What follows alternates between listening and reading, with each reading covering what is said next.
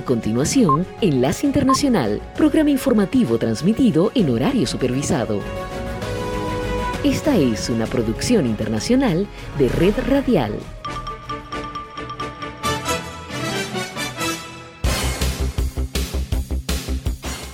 Aquí comienza Enlace Internacional. Saludos a nuestra audiencia en Caracas, Venezuela y el mundo, a través de nuestra frecuencia Sintonía 1420 AM y en Soy Ángela Montilla en la presentación. Bienvenidos.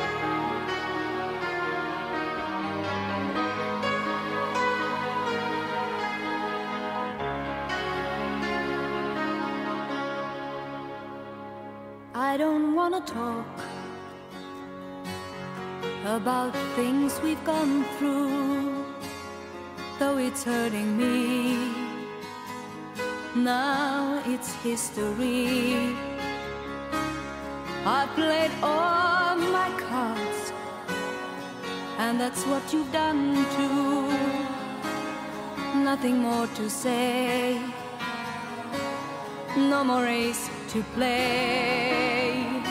The winner takes it all, the loser standing small beside the victory.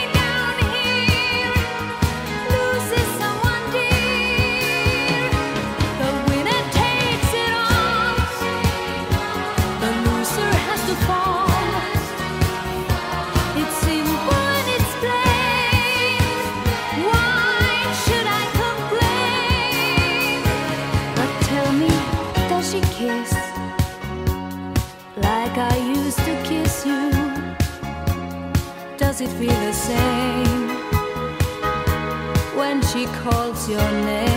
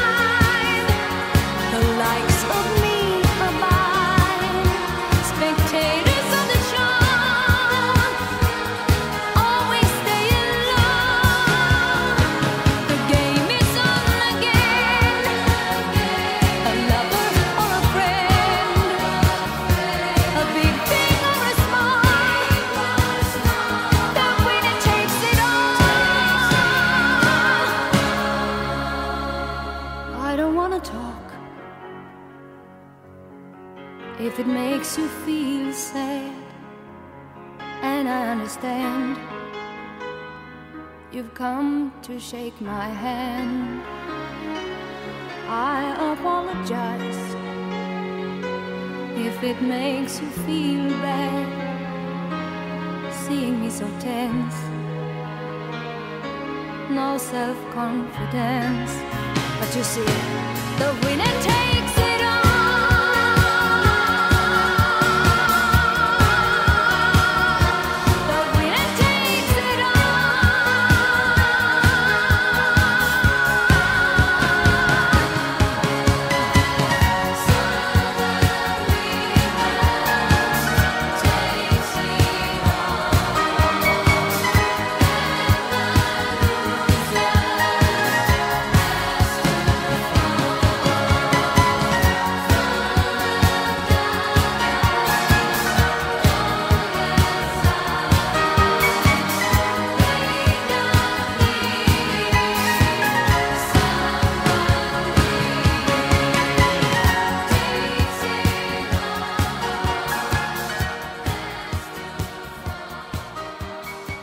resumen de noticias para hoy. Estados Unidos refuerza llamado a vacunarse contra el COVID-19 durante la temporada navideña. Manifestantes piden en varias ciudades peruanas que se adelanten las elecciones. Y en el Día Internacional de los Derechos Humanos, la ONU expresa preocupación especial sobre seis países.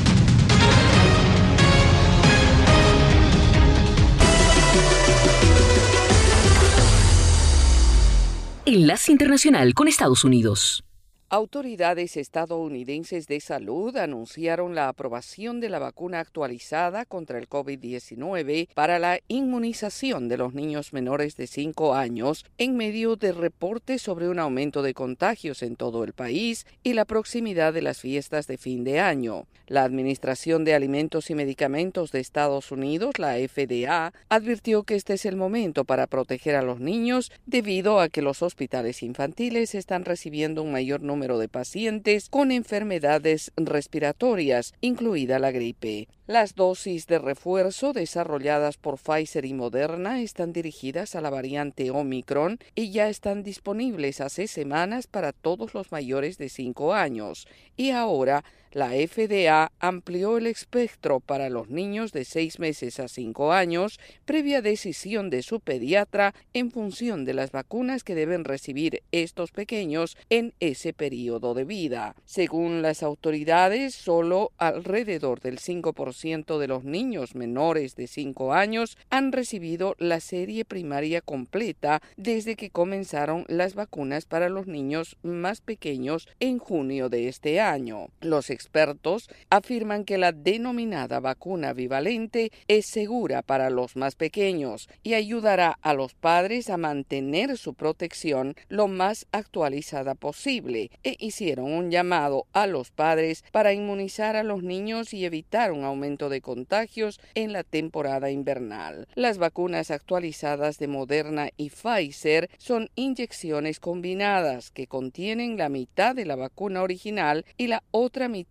modificada para que coincida con las cepas Omicron BA4 y BA5 que hasta hace poco eran dominantes. Ahora los descendientes de BA5 son los responsables de la mayoría de los casos de COVID-19. El mes pasado, los Centros de Control y Prevención de Enfermedades publicaron los primeros datos del mundo real que muestran que un refuerzo actualizado que usa la versión de cualquiera de las compañías Pfizer o Moderna ofrece protección adicional para todos los adultos.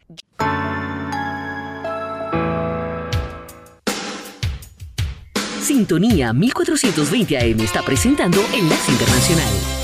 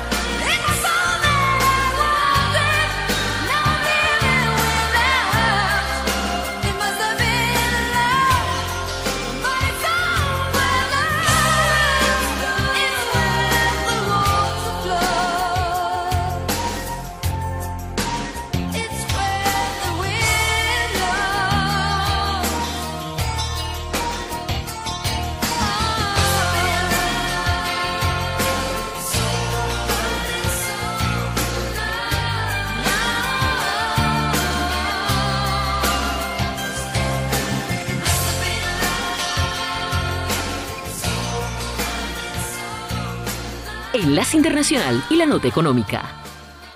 La secretaria del Tesoro Janet Yellen marcó un hito en la historia de Estados Unidos cuando mostró un nuevo billete de 5 dólares firmado por primera vez por dos mujeres. La firma de Yellen aparecerá junto a la de la tesorera nacional Lynn Malerva, la primera estadounidense de origen nativo que ocupa ese cargo. Yellen bromeó durante una visita a una casa de la moneda en Texas sobre las feas letras de algunos de sus predecesores masculinos y dijo, lo admito, pasé un buen rato practicando mi firma.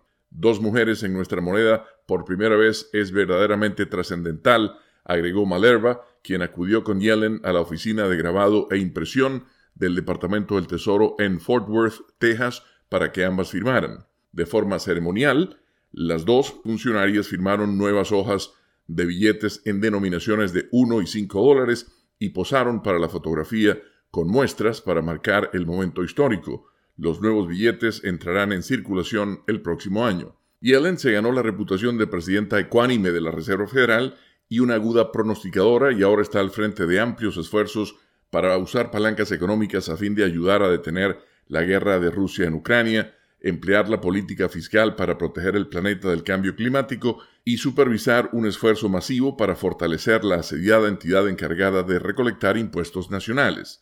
Eso la coloca en el centro de la política nacional y global mientras Estados Unidos experimenta una inflación que alcanzó un máximo de 40 años este verano y ha sembrado temores de una posible recesión. Mientras Yellen observaba la impresión de los nuevos billetes con su firma, los comentarios se centraron en los logros de la administración Biden en lugar de su condición de ser la primera mujer en liderar el Departamento del Tesoro. Esta es la señal internacional de sintonía 1420 AM, presentando Enlace Internacional.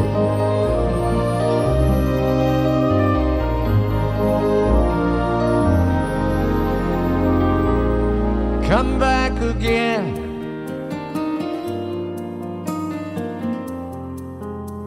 I want you to stay next time.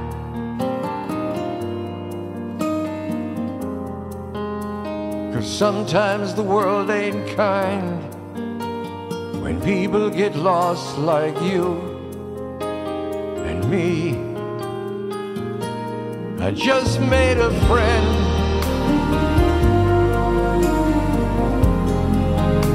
A friend is someone you need.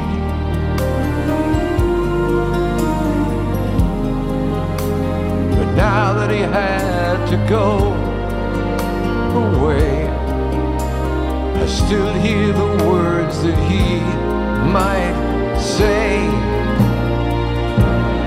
Turn on your hot light, let it shine wherever you go. Let it make a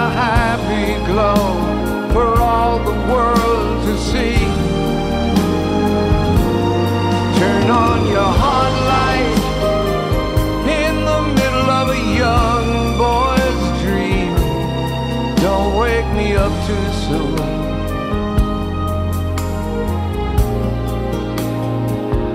Gonna take a ride across the moon, you and me.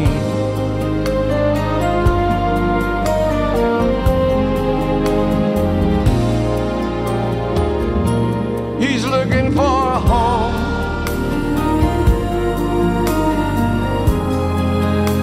Cause everyone needs a place.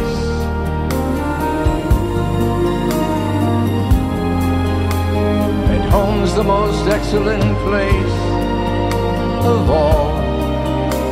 And I'll be right here if you should call me. Turn on your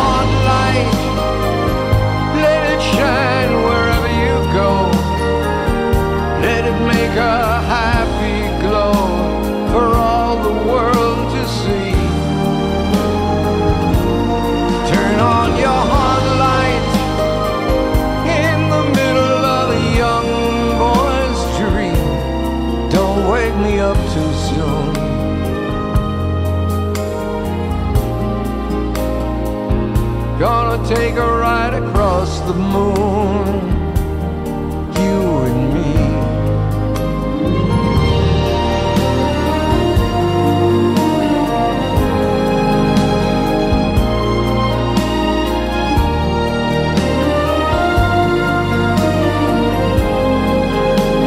And home is the most excellent.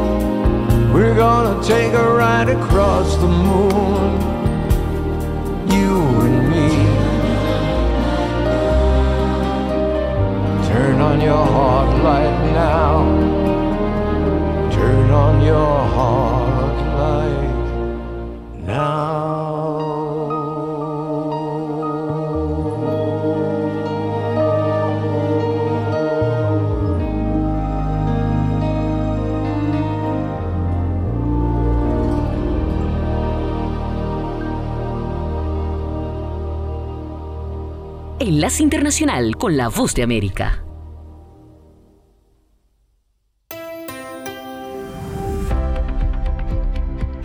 Cordiales saludos a nuestra audiencia desde Washington. Soy Yoconda Tapia y hoy en Conversando con la Voz de América abordamos el tema de la crisis política en Perú que esta semana enfrentó la salida del gobierno de Pedro Castillo y su posterior arresto que abre la puerta a un proceso penal con Lina Bonuarte, una presidenta que hace historia al ser la primera mujer al frente del país, la crisis aún está presente y nuestra colega Silvia González entrevista al analista y sociólogo peruano Sandro Venturo para poner el tema en contexto. Creo que Castillo se fue como llegó, improvisando. Creo que Castillo sobreestimó sus fuerzas, acaso porque estaba muy asustado, veía un escenario absolutamente desfavorable y improvisó un golpe de Estado en el que nadie lo acompañó, ni siquiera su equipo de ministros, ni las fuerzas políticas que hasta un momento antes lo respaldaban. Creo que es muestra organización, inexperiencia, que es la misma con la que logró ganar las elecciones, con inexperiencia, con improvisación, sin propuesta, pero llenando un vacío en los electores que era la búsqueda de cambio, la búsqueda de nuevos actores políticos, la búsqueda de una mejora para el país. Es una pena, pero eso es.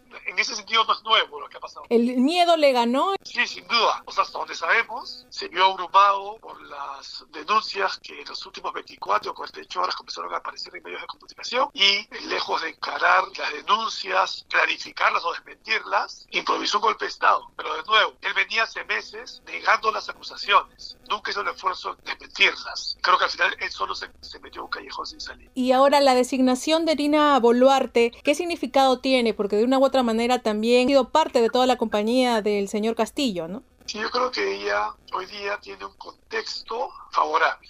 En el Perú la gente está harta de la crisis, está harta de la incapacidad de las autoridades y de los representantes políticos de poner al Estado al servicio de la gente. La gente está cansada de esta inestabilidad política y en esa medida creo que más de uno, a favor o no de este gobierno, está esperando que la cosa por fin se reencauce. Ese es un punto a favor para ella. Otro segundo punto a favor, creo, tiene que ver con que como Castillo es provinciana, es mujer y tiene un estilo personal que podría conectar con la gente. Y en tercer lugar, vamos a ver si ella hace lo que razonablemente debería hacer. Esto es elegir un premier o una premier de consenso intachable, un gabinete de ministros intachables y con experiencia previa, con experiencia en gobierno para no cometer errores. Debería ponerse de acuerdo con el Congreso en cuáles son los puntos mínimos para que el Congreso y la presidencia sobrevivan, porque hoy día la gente está en contra de toda la clase política.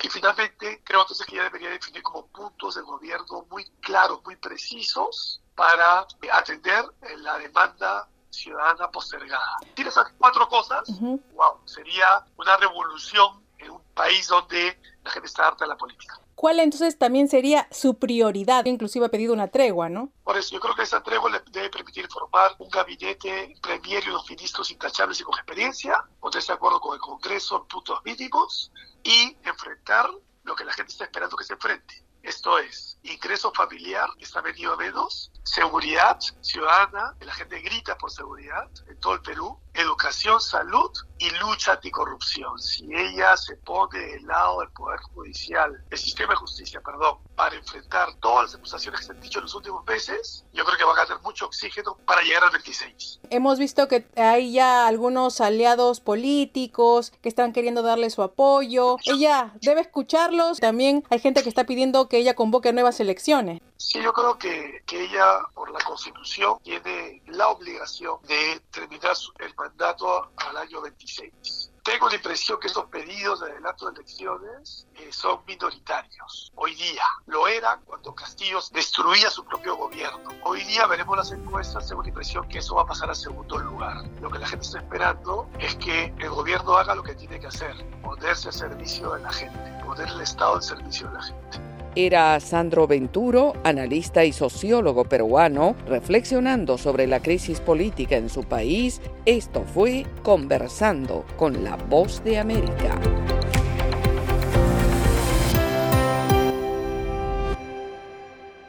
Sintonía 1420 AM está presentando Enlace Internacional. Una fuga en el oleoducto de Keystone que derramó hasta 2,2 millones de litros de crudo en una vía fluvial de Estados Unidos estaba en vías de ser controlada el viernes, según las autoridades estadounidenses. De confirmarse la estimación de la extensión del flujo, será la mayor fuga de petróleo en el país desde 2013, según la Asociación Pipeline Safety Trust, que promueve la seguridad de los oleoductos. La empresa canadiense TC Energy, que opera la infraestructura, detectó el incidente la noche del miércoles en Kansas e inmediatamente detuvo el flujo de hidrocarburos en la tubería. El segmento afectado permanece aislado y el flujo de petróleo aguas abajo está contenido, señaló la compañía en un mensaje el viernes. La causa de la ruptura de la tubería no fue identificada de inmediato. Estamos monitoreando e investigando la fuga del oleoducto Keystone, dijo el secretario de Transporte de Estados Unidos, Pete Buttigieg, en un tuit. La agencia a cargo de la seguridad de las tuberías instó a la compañía a tomar todas las medidas necesarias para proteger al público, la propiedad y el medio ambiente de los peligros potenciales, destaca AFP.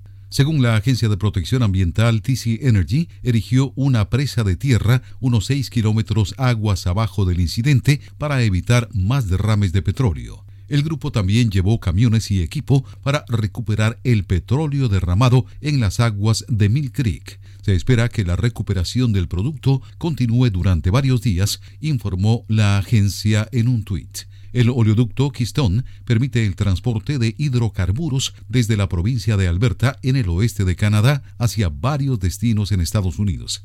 Actualmente transporta en tiempos normales alrededor de 600.000 barriles diarios. Tony Cano, Voz de América, Washington.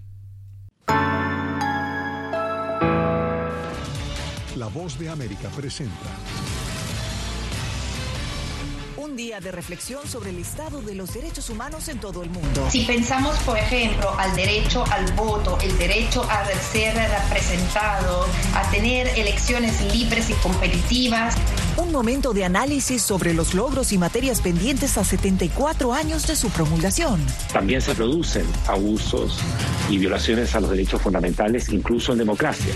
Pero como hay una sociedad abierta y receptiva, donde no impera la censura, es posible entonces eh, generar un debate público. En B360 analizamos la situación actual de los derechos humanos alrededor del mundo y los desafíos de los gobiernos para garantizar su cumplimiento.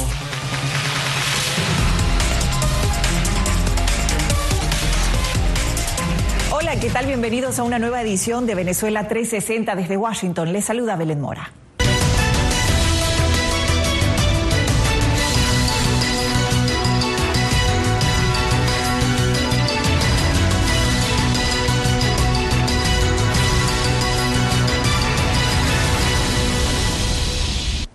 Han pasado más de siete décadas desde que se promulgó la Declaración Universal de los Derechos Humanos, un documento adoptado por los países miembros de la Organización de Naciones Unidas para sellar por escrito el compromiso a respetar y proteger los derechos y libertades de todos los seres humanos por igual.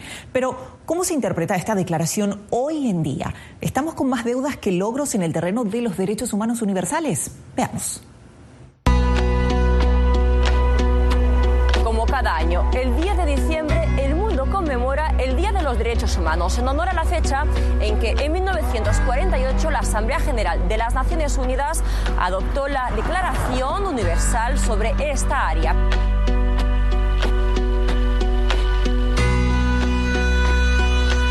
Pasados 74 años, ¿cuál es el sentido actual de esa fecha? Como sabemos que las condiciones son bien difíciles, es muy importante tener un día del año dedicado completamente a la reflexión de los derechos humanos. Adaptado en más de 500 idiomas, la Declaratoria de los Derechos Humanos es el documento que más se ha traducido en todo el mundo y dice, entre otros muchos enunciados, que los derechos son inalienables y que corresponden a cualquier persona como ser humano, independientemente de su raza, color de piel, religión, sexo, idioma, opinión, origen nacional o posición económica, nacimiento o cualquier otra condición.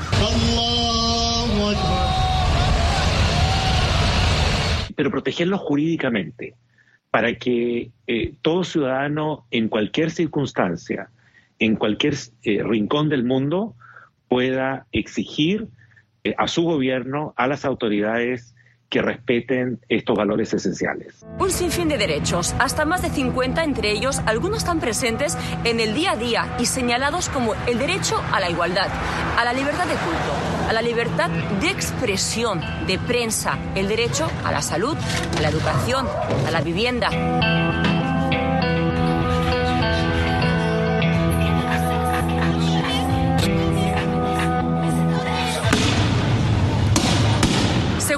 Reciente reporte del Buró Federal de Investigaciones de Estados Unidos, en 2020 se reportaron más de 15.138 crímenes de odio, entre los cuales el 61.8% de los ataques habían sido motivados por cuestiones de raza, el 20% por la orientación sexual y el 13% por la religión.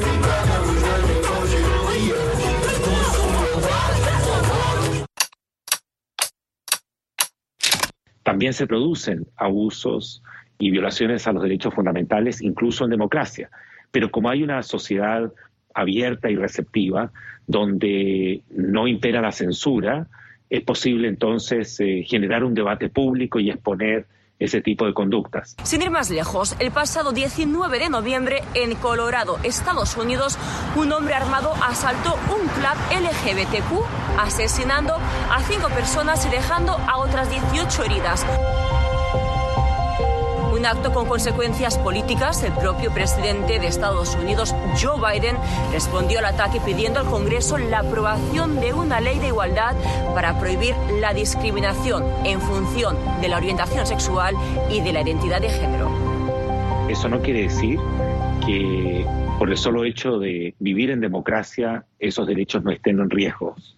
Eh, los riesgos existen y, y se dan tanto desde el punto de vista de los derechos sociales y económicos como los derechos civiles y políticos. No obstante, el reporte anual del Departamento de Estado de Estados Unidos de 2021 sobre derechos humanos señala aquellos países donde los gobiernos sistemáticamente e injustamente detienen, torturan o incluso matan a oponentes políticos, activistas e incluso a defensores de los derechos humanos. En la lista roja figuran países como la República Popular China, Rusia, Bielorrusia, Burma o Sudán en Asia, África y Europa del Este. Pero también estados del hemisferio occidental como Nicaragua, Venezuela o Cuba, donde se señalan abusos contra quienes protestan para pedir derechos democráticos. Si pensamos, por ejemplo, al derecho al voto, el derecho a ser representado, a tener elecciones libres y competitivas, tenemos mucha preocupación con Cuba y con Nicaragua. Según el más reciente informe presentado por la Sociedad Interamericana de Prensa en octubre de este mismo año, la libertad de expresión en Latinoamérica Está en riesgo, amenazada por los asesinatos de decenas de periodistas cada año. Esto no debería de estar sucediendo. Informar es un derecho y la vida es otro derecho. Ataques que quedan impunes hasta 39 en lo que va de año y la mayoría en México, país que encabeza la lista.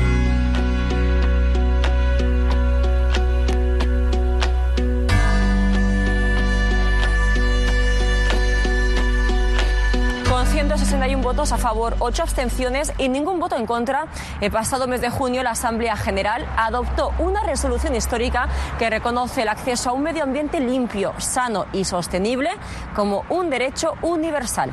Sin embargo, según el Instituto Nacional de Pesquisas Espaciales, durante los primeros seis meses de 2022, la Amazonía brasileña batió el récord de deforestación con la pérdida de al menos 3.987 kilómetros de vegetación, un área equivalente a cinco veces el tamaño de la ciudad de Nueva York. Un camino difícil y algo espinoso que queda aún por recorrer en materia de derechos humanos en el mundo y que si pensamos en las generaciones futuras representa una tarea urgente si, como dicen los expertos, queremos asegurar mayor equidad y justicia en los años futuros. Carolina Valladares, Voz de América, Washington. Al volver, ¿cómo se preparan en Estados Unidos para las fiestas de fin de año y las compras navideñas? Les daremos las claves para no perder la cabeza y el bolsillo esta temporada. No se vaya, ya volvemos.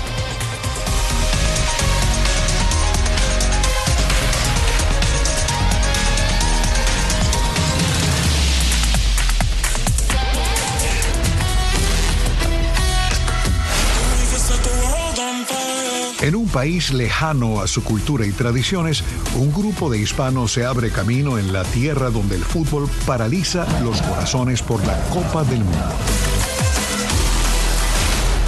Especial de La Voz de América, disponible en todas nuestras plataformas. No se pierda La Boa en Qatar.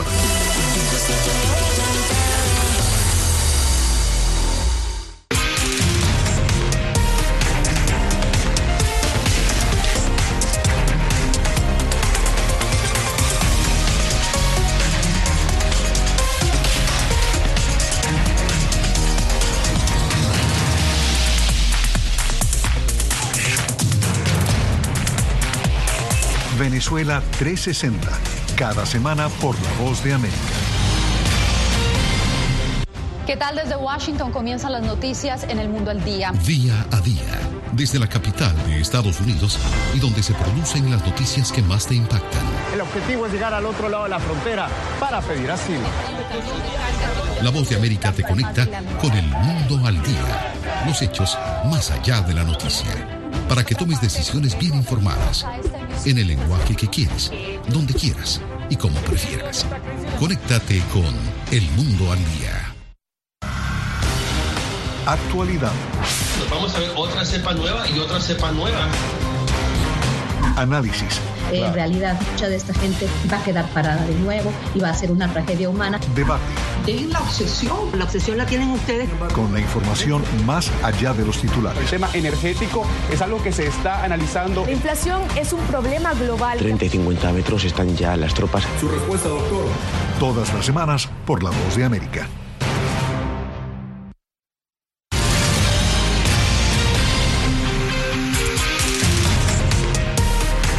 Seguimos en Venezuela 360 y las celebraciones decembrinas llegan cargadas de adornos, reuniones con familia y amigos, comidas y por supuesto muchos gastos.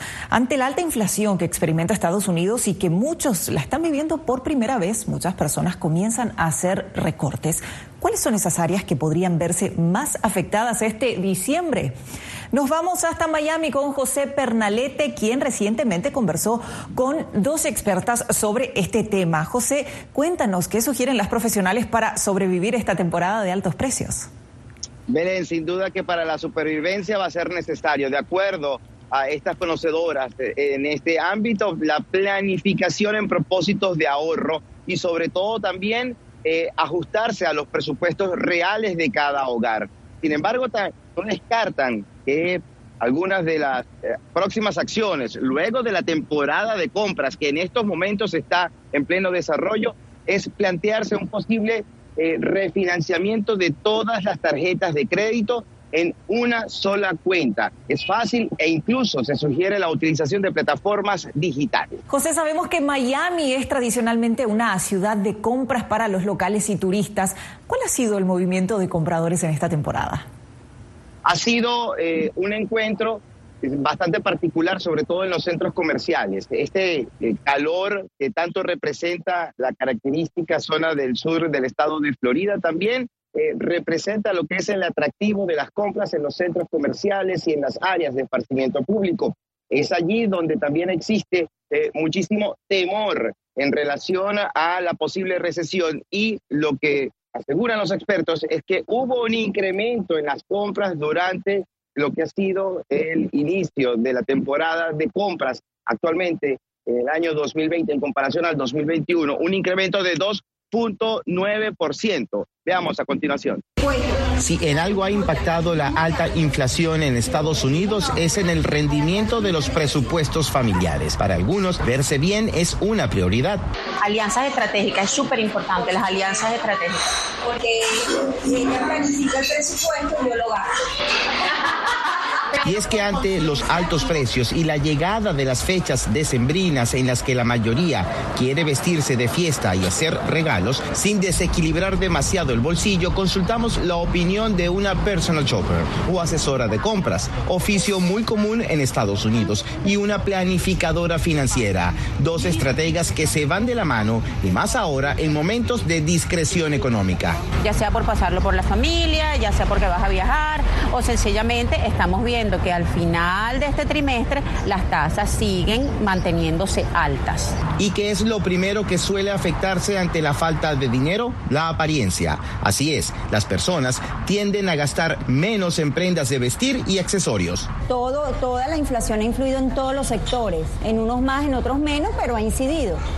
¿Qué pasa? Bueno, eh, la gente se adapta, se adapta, busca sus soluciones, se em, emprenden cosas, hace pruebas. Y yo pienso que en eso está la, la, la, resiliencia, ¿no? La que todo el mundo dice no. O sea, si yo no puedo así, lo hago así. La coquetería femenina no deja de ser amenazada por la economía, pero dicen estas profesionales, siempre hay maneras de alcanzar el objetivo. Pero eso no quiere decir que no haya oportunidades, que no haya eh, cosas que tú puedas conseguir en el mercado a mejores precios. Las mujeres siempre vamos a ser coquetos. El verse bien eh, no tiene un precio fijo ni un precio estándar. El verse bien es, una actitud. Es empezar porque a lo mejor una persona no tiene anillos de brillante, pero tiene unas uñas que son sus accesorios.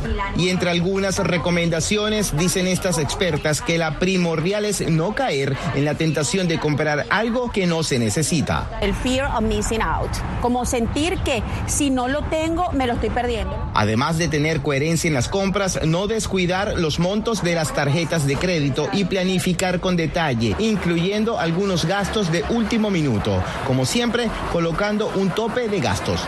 Entonces, ¿qué pasa? Que muchas veces las personas no se planificaban. ¿Qué hacían? No, voy a comprar los regalos en diciembre. Ahora no, ahora las personas tienen que ser más planificadas y decir, bueno, voy a comprar en las ofertas de verano y voy a comprar en Black Friday todos los regalitos de diciembre. Y así como se vio el pasado Viernes Negro en que los comercios lucían menos aglomerados que en años anteriores, expertos consideran que el volumen de compras puede disminuir, pero las personas, aunque dejen de ir a las tiendas físicas y en línea, seguirán demandando servicios. Lo que no hay que dejar al descuido es la acumulación de deudas. Eh, otro de los elementos que puede resultar una tentación han sido las rebajas agresivas. Lo cierto es que el temor en el mercado es la inflación, la más alta en los últimos 40 años. Belén. José, muchísimas gracias por tu cobertura. Nosotros vamos a una nueva pausa y al regreso les contamos cuál es el reclamo de médicos y profesionales de la salud latinoamericanos en España en un momento en el que el continente se encamina al invierno y las bajas temperaturas podrían disparar el contagio de enfermedades. Ya volvemos.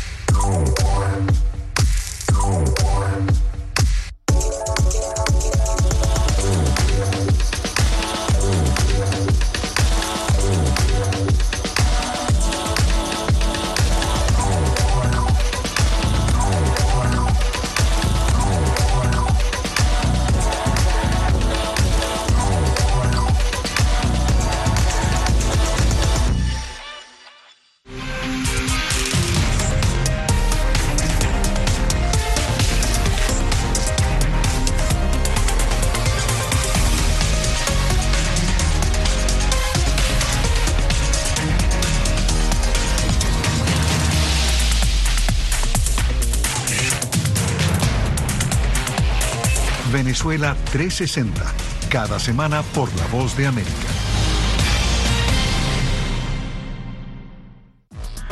América te invita a ser parte de nuestra familia a través de las redes sociales. Encuentra en tu muro las últimas noticias de tu país en su conexión con Estados Unidos, la región y el mundo. Historias que empoderan las voces latinoamericanas de política, economía, salud, actualidad, balanceadas y precisas. Únete a un equipo de origen hispanoamericano que trabaja para conectarte con los tuyos. Síguenos en Facebook y conviértete en protagonista de una historia que tú mismo ayudarás a construir.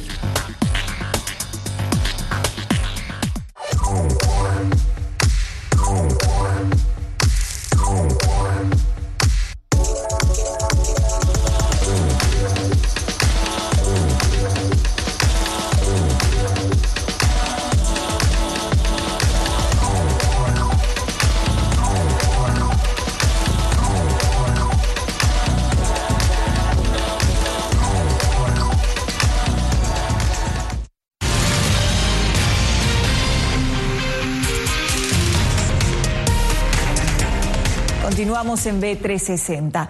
La pandemia de COVID-19 visibilizó las carencias del sistema sanitario a nivel mundial, según afirman entidades de salud. Entre ellas, la falta de profesionales capacitados, razón por la cual un cuantioso número de profesionales de la salud colapsaron tras hacer muchas horas de guardia. Pero ¿qué tal si esta fuerza de relevo existiera solo que no tienen los permisos reglamentarios para ejercer? Esto es precisamente lo que ocurre en España, país receptor de miles de médicos latinoamericanos que esperan homologar sus estudios y así colaborar con el Sistema Nacional de Salud. Julia, ¿qué impide a estos médicos latinoamericanos ejercer? Hola Belén, te cuento que para poder ejercer esos doctores latinoamericanos aquí en España, primero deben homologar su título de medicina general, luego eh, tienen que colegiarse y su especialización también tiene que ser aprobada. Nos decían algunos de los entrevistados que en muchos casos esos doctores latinoamericanos se enfrentan a largos procesos burocráticos para poder tener sus títulos homologados o aprobados. Nos decían que en algunos casos hay doctores que tienen dos años o más esperando para poder ejercer en el campo de la medicina. ¿Y qué pasa? Que mientras no pueden ejercer como doctores, estos profesionales se desempeñan en campos diferentes a la medicina, como por ejemplo en el mundo de la restauración o del comercio. Nos decían los entrevistados que eso pasa incluso en casos en que esos doctores tienen años de experiencia en sus países de origen. España es uno de los países del mundo con más facultades de medicina. Sin embargo, entidades como el Foro de Atención Primaria señalan que el Sistema Nacional de Salud tiene un déficit de alrededor de 4.700 médicos de atención primaria y un total de 1.300 pediatras. A pesar de esta carencia, existe una alta cifra de profesionales extranjeros capacitados que no pueden ejercer debido a la burocracia para homologar tanto su título de medicina como la especialidad. De acuerdo al Sistema Nacional de Salud de España, en 2021 más de 4.200 facultativos provenientes de otros países se registraron en el Sistema Nacional de Salud, lo que representa un aumento del 6,3% con respecto al año anterior.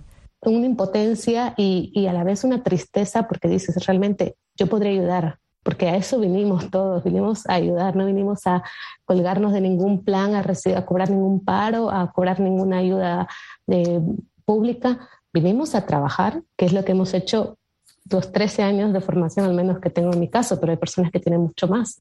Según los últimos datos del Colegio de Médicos de Barcelona, de los más de 8.000 médicos colegiados extranjeros, un poco más de 7.000 provienen de países de América Latina, sobre todo de Cuba, Venezuela, Colombia, Perú y Argentina. De acuerdo con la Organización de Médicos Venezolanos en España, hay alrededor de 6.000 galenos de esta nacionalidad y solo en el proceso de homologación del título de medicina hay un retraso de 24 meses.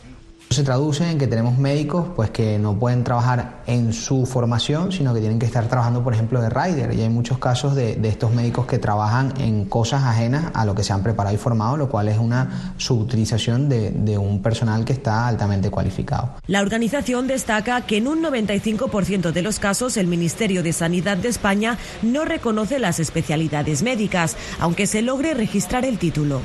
Y eso lo que hace es que la gran mayoría de médicos trabajen como médicos generales, tanto en la sanidad privada como incluso en la sanidad pública en las zonas más alejadas de las capitales, que es donde hay más necesidad de servicio. Sin embargo, algunos desarrollan funciones de médico especialista. Te contratan como médico general, es decir, que no tienes ninguna especialidad, pero por la necesidad de servicio estás en un servicio haciendo funciones de especialista. Entonces, muchas de las condiciones o bonos o lo que quieras o beneficios que pudieses tener siendo especialista no lo tienes. Pero tú estás haciendo las mismas funciones de especialista. La Organización de Profesionales de la Salud Argentinos en España señala que a pesar de que los gobiernos de España y Argentina tienen un acuerdo respecto al reconocimiento de títulos universitarios, algunos doctores tienen más de dos años esperando la homologación. No solamente es una cuestión que, insisto, con una cuestión meramente de un trámite, sino tiene que ver con la vida de la gente, con el desarrollo profesional de las personas y tiene que ver también con devolver al lugar a donde uno ha emigrado también la, la capacidad que tiene profesional. Recientemente el gobierno español anunció un nuevo decreto ley que pretende agilizar la homologación de títulos universitarios. La norma establece plazos máximos para cada uno de los trámites del procedimiento de homologación y de declaración de equivalencia, con el fin de que sea resuelto en el máximo de seis meses. El Ministerio de Sanidad anunció la actualización de criterios para reconocer las especialidades médicas y la convocatoria de pruebas teórico-prácticas, una medida que estos profesionales extracomunitarios celebran y esperan que les acerque un poco más a sus metas. Y no solamente los doctores latinoamericanos se enfrentan a procesos burocráticos largos, sino que también profesionales de la sanidad de otros campos, como puede ser eh, la fisioterapia, la odontología o la enfermería, se enfrentan a este tipo de procesos para poder ejercer. Julia, muchísimas gracias por tu cobertura. Hasta la próxima. Y al volver de la pausa, una clarinetista venezolana rompe esquemas a través de la música. Su historia, al regreso de la pausa, ya volvemos.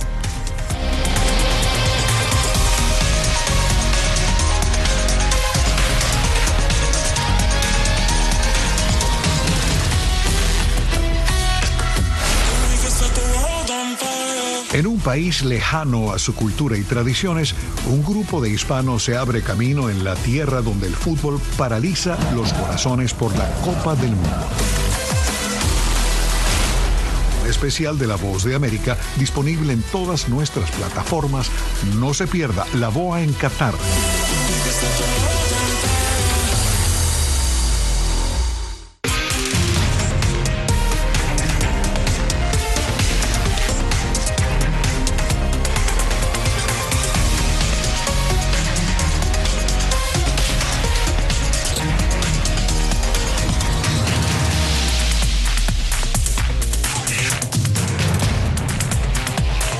Venezuela 360, cada semana por La Voz de América. ¿Qué tal desde Washington comienzan las noticias en el mundo al día? Día a día, desde la capital de Estados Unidos y donde se producen las noticias que más te impactan. El objetivo es llegar al otro lado de la frontera para pedir asilo. La Voz de América te conecta con el mundo al día, los hechos más allá de la noticia, para que tomes decisiones bien informadas en el lenguaje que quieres, donde quieras y como prefieras. Conéctate con El Mundo al Día. Actualidad. vamos a ver otra cepa nueva y otra cepa nueva. Análisis en realidad mucha de esta gente va a quedar parada de nuevo y va a ser una tragedia humana. Debate. Dejen la obsesión, la obsesión la tienen ustedes. Con la información más allá de los titulares. El tema energético es algo que se está analizando. La inflación es un problema global. 30 y 50 metros están ya las tropas. Su respuesta, doctor. Todas las semanas por La Voz de América.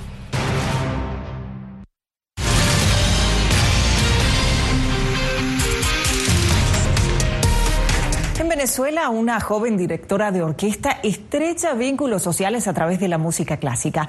La maestra Elisa Vegas ha llegado a las comunidades más pobres del país, abriéndole paso a violines y flautas que tocan al son de géneros urbanos y tradicionales venezolanos.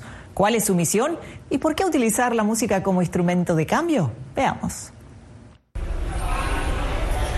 Criada entre pentagramas en el seno de una familia de artistas, la venezolana Elisa Vegas le dio un giro a la típica imagen de la dirección de música clásica. Un par de zapatos de goma y jeans acompañan su batuta. Con 34 años, la clarinetista dirige la Orquesta Sinfónica Gran Mariscal de Ayacucho, una de las más importantes de Venezuela. Pero nunca pensé ser directora, porque todos los que me dirigían cuando tocaba el clarinete eran generalmente hombres y ya con cierta edad. Entonces yo siendo mujer, la verdad es que no pensé que eso, eso podía ser para mí. La armonía de su orquesta se fusiona con géneros como el ska y la música tradicional venezolana. La orquesta que yo dirijo es súper arriesgada, es una orquesta de gente joven, que a nosotros nos gusta todo tipo de música, entonces aprovechamos el formato sinfónico, agregamos otros géneros y así vamos acercando a la gente. Entonces, eventualmente se trata de, de una estrategia bonita de ir acercando a través de la música que todos conocemos y eso va haciendo que el público este, bueno, cada vez es más grande y hasta que, bueno, pues entonces luego más adelante abordar obras a lo mejor un poco de, más académicas o del repertorio universal. En 2020, la maestra Elisa Vegas formó parte de los 115 líderes juveniles del Foro Económico Mundial, escogidos por su conciencia de los problemas sociales y globales. Es una gran responsabilidad. Creo que Venezuela en este momento está atravesando un momento muy bonito, un momento de reconstrucción y bueno, ahorita siento que de cierta manera estamos llevando la, la batuta de cierto desarrollo cultural de este nuevo momento. El conjunto de músicos que lidera interpreta su repertorio tanto en las colinas de los barrios pobres como en los grandes auditorios. Dificultades todos los días, realidades de todo tipo, de todo, de todo tipo. Al final la orquesta sinfónica termina siendo un pequeño país donde hay, hay de todo, hay de todo y pasa de todo. Venezuela ha exportado directores egresados de su Sistema Nacional de Orquestas y Coros Juveniles e Infantiles, un programa musical que fue reconocido con el premio Príncipe de Asturias de las Artes en 2008. Pero por ahora, las partituras de Elisa Vegas se aferran a Caracas. Yo no estoy afuera por decisión, no porque no pudiera, no porque no lo he estado, sino mi decisión es estar aquí en Venezuela y y de alguna manera mi compromiso ha sido ser un eslabón de algo más grande. O sea, yo siento que, que mi carrera de directora de orquesta no se trata tanto de mí, sino de lo que yo puedo hacer para impactar. Y con esta convicción, Elisa Vegas alza su batuta para que la sinfonía entre instrumentos de cuerda, viento y percusión no sea solo un asunto de élites. Adriana Núñez Rabascal, Voz de América, Caracas, Venezuela. Radio Sintonía 1420 AM y Red Radial presentaron Enlace Internacional. Regresaremos mañana con noticias, entrevistas y buena música. Enlace Internacional, síganos en Twitter con arroba cdncall y en internet www.redradial.co.